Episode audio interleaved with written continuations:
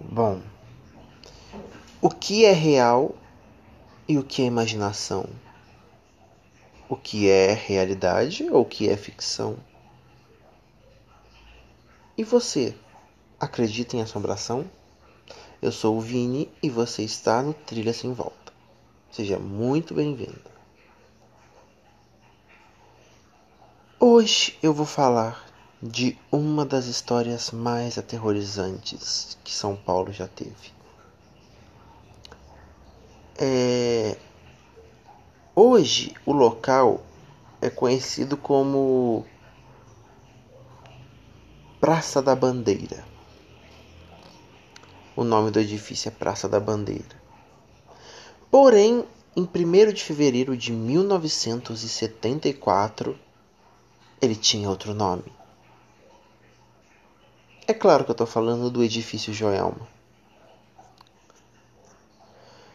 É, o edifício Joelma, ele foi muito famoso porque no dia 1 de fevereiro, antes, da, antes das 10 da manhã, um curto-circuito no ar-condicionado no 22º andar deu início a uma das maiores tragédias que São Paulo já viu.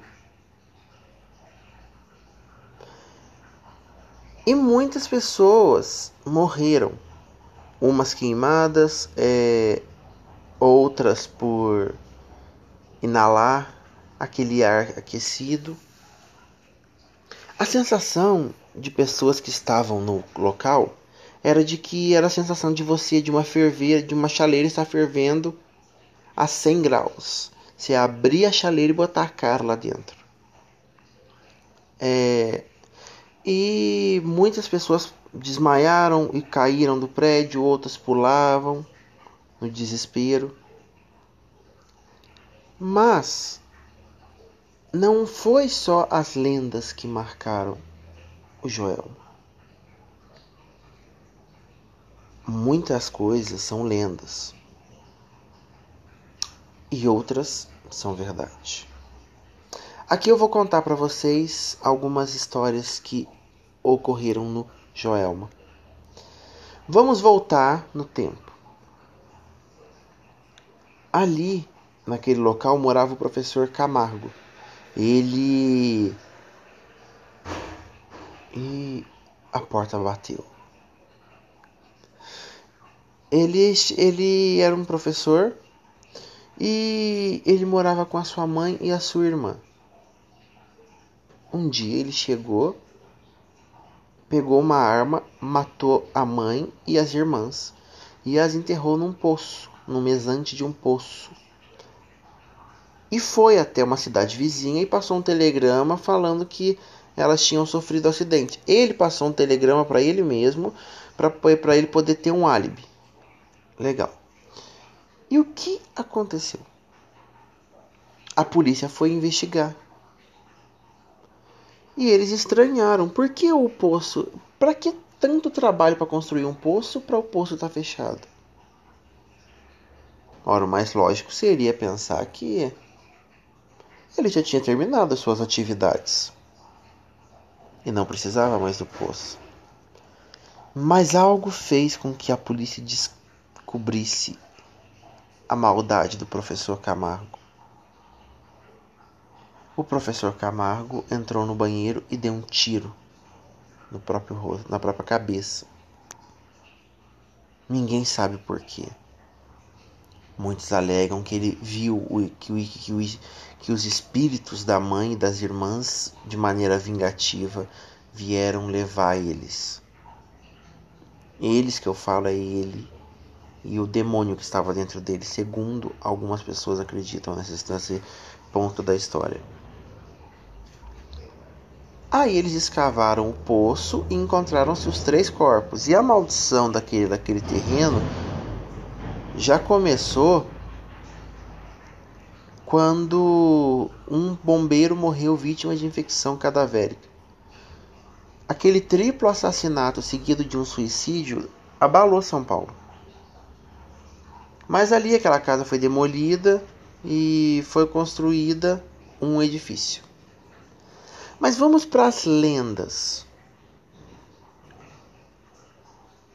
Uma da, das primeiras lendas que surgiu foram a das treze almas. É, como eu posso explicar? Dentro do Joelma tem as pessoas estavam fugindo pela escada. E 13 pessoas resolveram fugir pelo elevador. Na esperança de eles poderem fugir, mas a hora que eles estavam descendo, entre o vigésimo e o décimo nono andar, a chama cobriu e matou todos eles lá dentro. Um dia, é, todos os corpos foram enterrados lado a lado. Mas um tempo depois, um zelador do cemitério ouviu gritos de desespero e ele saiu procurando. Tinha algumas pessoas rezando de noite e ele procurando. E ninguém sabia quem estava gritando. Foi então que ele chegou perto dos túmulos e viu que, as, que, o, que os 13 túmulos saiu um grito de lá de dentro. E o que ele fez? Jogou água. E desde então, as 13. Desde que ele passou a jogar água, as 13 almas nunca mais gritaram. E o cemitério virou uma atração turística. Um, e o cemitério virou uma atração turística, claro. E e as pessoas costumam deixar copos de água em cima da dos túmulos. Bom, vou contar alguns casos para vocês. Um grupo de estudantes foi gravar no Joel uma noite um trabalho de faculdade. Até aí nada errado. E o vigia ficou acompanhando eles pelas câmeras de segurança. Só que o vigia viu que tinha uma sombra parada do lado deles. O vigia correu para contar para eles o que ele, o, que eles, o que ele tinha visto e eles fugiram. Outra história conta um casal tinha ido ao Joelma também fazer um trabalho escolar, estudantes, e eles por volta de 11 horas da noite ouviram barulho de chaves, sabe, no chaveiro, pendurada. Eles ficaram assustados, é claro. Aí o que aconteceu? Aí parou, eles olharam assim na porta, tinha um zelador com uma chave com um molho de chaves pendurado na calça. E instantaneamente ele sumiu. Nunca mais aqueles adolescentes voltaram lá. Já se ouvem, já viram espíritos. Teve, tem pessoas que alegam que um cara que trabalhava no estacionamento disse que ele viu uma um carro ligar sozinho. Outra pessoa que estava também no estacionamento disse que viu uma uma criatura passando muito, uma mulher passando muito rápido por ele. E um vigia que trabalhava também na garagem viu uma mulher toda vestida de noiva vindo para cima dele. E quando chegou na frente dele, desapareceu.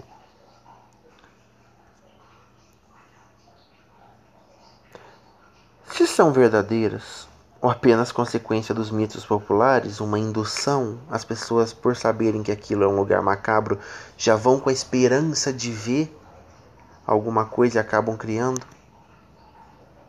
Não é possível dizer ao certo.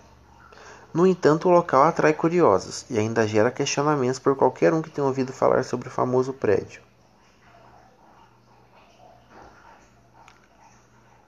Mas o que leva uma pessoa a ver.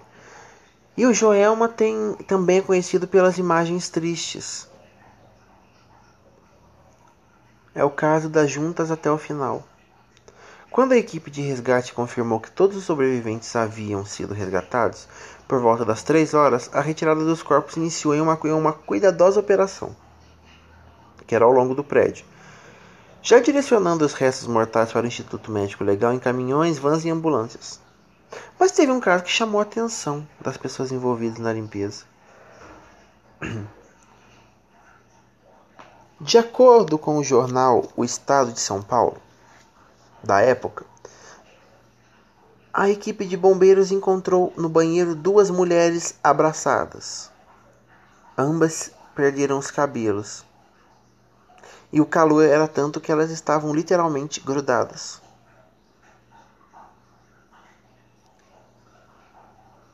E outra história é que depois que eles tiraram todo mundo do prédio, eles foram e encontraram 11, pelo menos 11 corpos abraçados no chão. Claro que não foi possível a contagem, né, confirmar, porque os corpos, porque o fogo carbonizou os corpos e ele praticamente foi soldando um nos outros. Então, é, os, os corpos estavam como se fosse um bolo queimado e não tinha características humanas. Mas o Joel, a áurea dele é um, muito ruim. Ele tem tem uma história no Joel que as pessoas dizem que a, mal, a maldição daquele lugar não começou com o professor Camargo. Começou na época dos colonos, dos colonizadores. Dizem que lá era um pelourinho onde várias pessoas eh, morreram e uma dessas pessoas teria amaldiçoado aquele local. Bom, mas se as lendas são verdades, eu não posso dizer para vocês. Mas a, mas a pergunta que fica é: por que não é verdade? Bom, gente, eu espero que vocês tenham gostado desse podcast. Eu vou voltar a gravar com mais tempo outros podcasts para vocês. Hoje à noite tem mais um podcast. Só que esse podcast é sobre extraterrestres. Não percam, compartilhem com seus pais, sabe? Pelo pelo Anchor, pelo Spotify. Compartilhe com seus familiares, mesmo que você não goste do podcast, compartilha, divulga. Isso dá muita força para mim. Eu, um beijo, seus tanga frouxa, e até a próxima. Ah, e lembre-se, não se sinta. Se você se sente seguro embaixo da coberta, cuidado, a assombração pode estar embaixo com você.